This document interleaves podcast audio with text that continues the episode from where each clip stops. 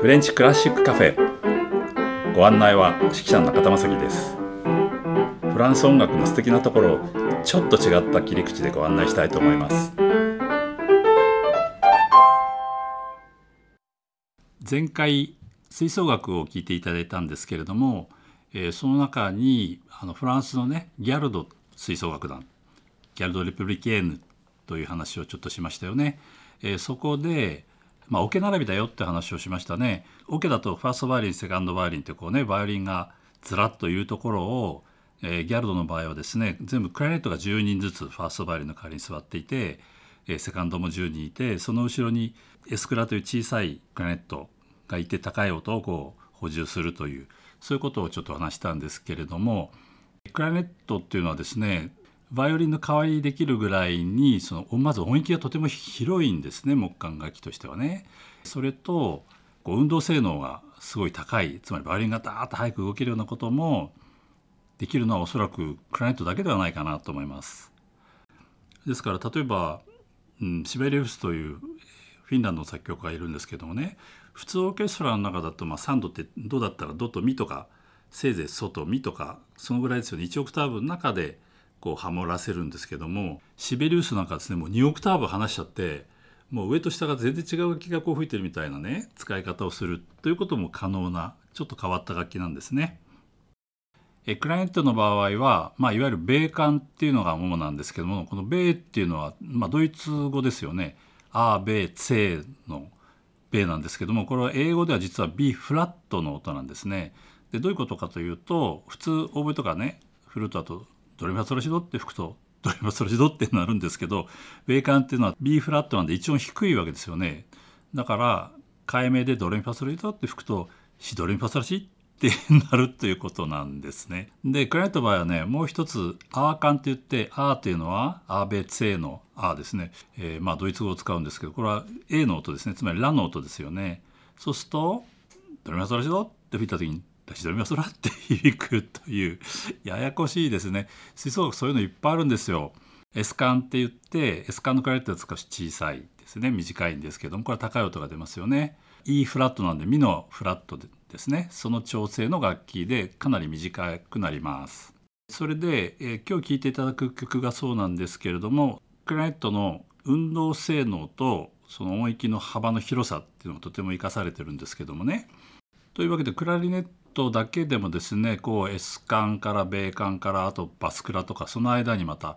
えー、アルトクラリネットとかいろんな種類があるのでクラリネット族だけでこう合奏もできる曲もあるんですけどもね。そうするとかなりもっと音域が広くなりますよね。ですからまあサキソフォンみたいな感じになりますね。ですけど今回聴いていただくのは同じ米管だけで米管4本だけでつまり同じ音域の楽器だけで演奏するというとですねこれはこれでこう重なったり離れたりとかあるいは、えー、和音がこうねちりじりバラバラっていうかこう広がったりとかですねこういろんな可能性がまた別な可能性がねいろいろ増えると思うんですよね。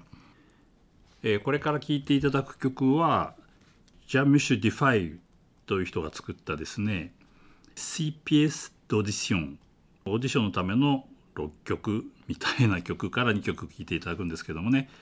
まあある意味作曲家が試してるわけですよねこんなの弾けるかみたいなぐらいに難しい曲ですね。それとあの木管四重奏でね別なこう楽器を演奏した時のこう音色の多様さあるいは多彩さでこういろんな音像ができるのと違って同じ楽器でね、うんまあ、サックスの時もありましたけどサックスの時は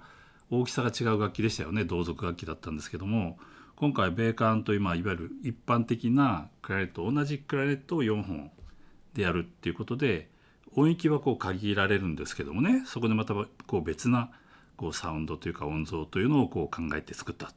という曲でございますね。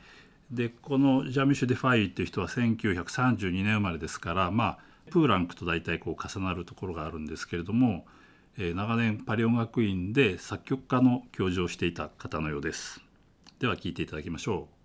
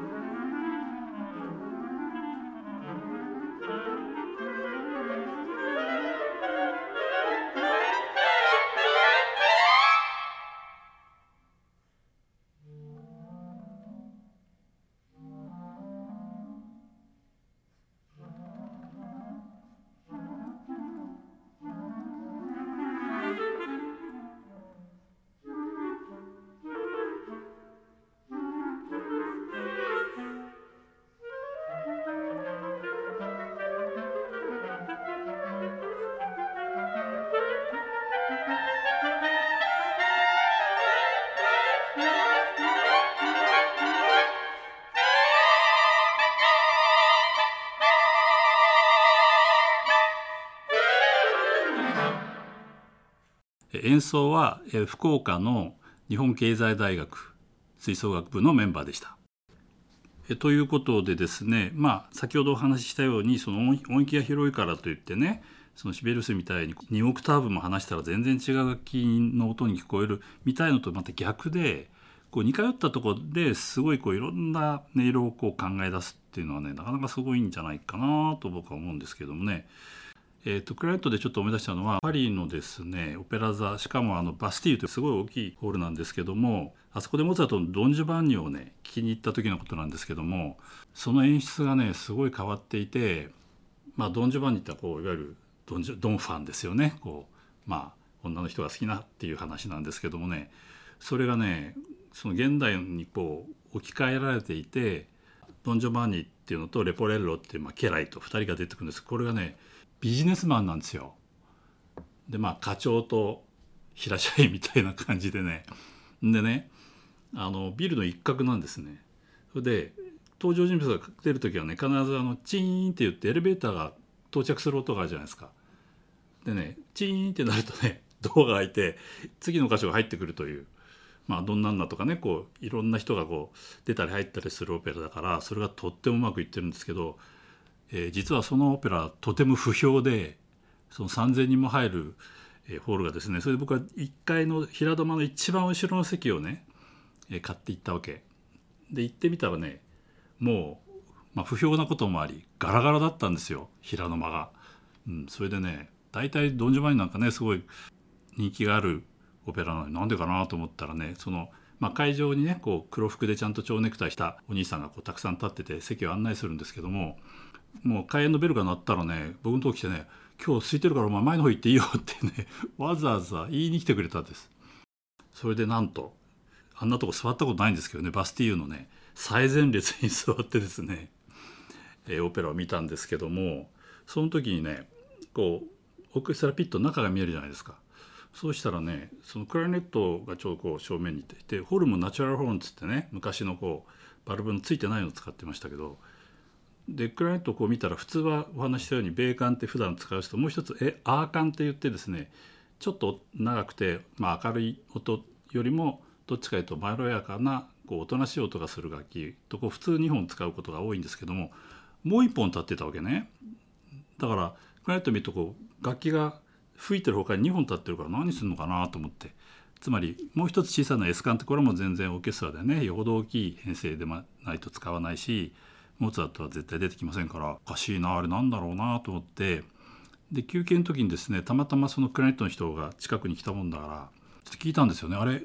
あの楽器なんで3本今日立ててるんですって言ったらあれ実は静管なんだよっていう話でイン C ですね。だから今は使われていない波長長。